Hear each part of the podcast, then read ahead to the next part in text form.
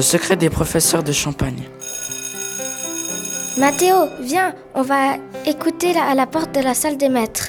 Diana qui aimait toujours espionner les enseignants pour s'amuser. Oui, c'est une bonne idée. Répondit Mathéo.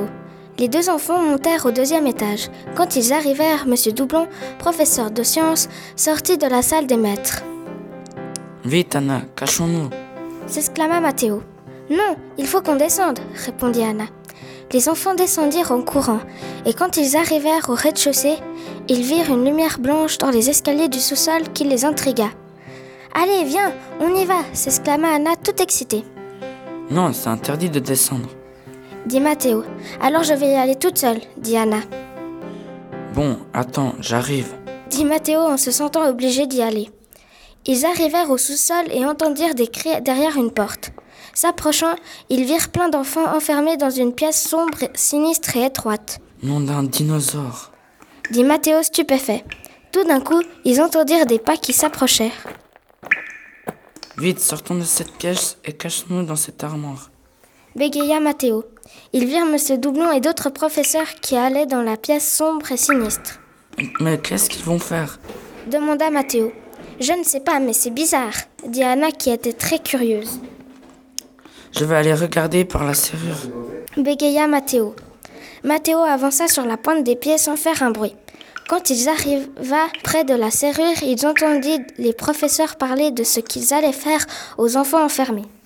Qui va-t-on vendre à Monsieur Douy demanda Monsieur Doublon. Pourquoi pas Thomas? C'est un enfant travailleur, comme le voulait Monsieur Douy.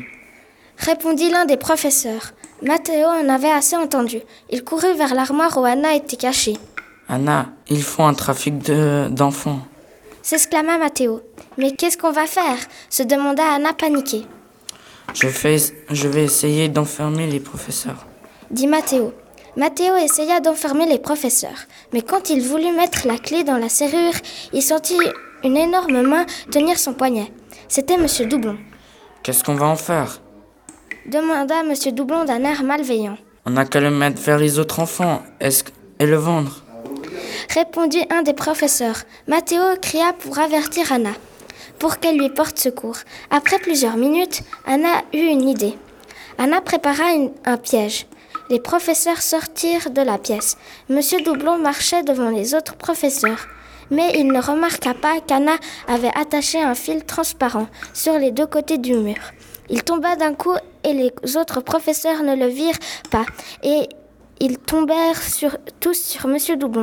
Anna attacha tous les professeurs avec sa ceinture et elle put aller détacher tous les enfants et Mathéo. Ils appelèrent la police qui embarqua tous les professeurs et les mit en prison.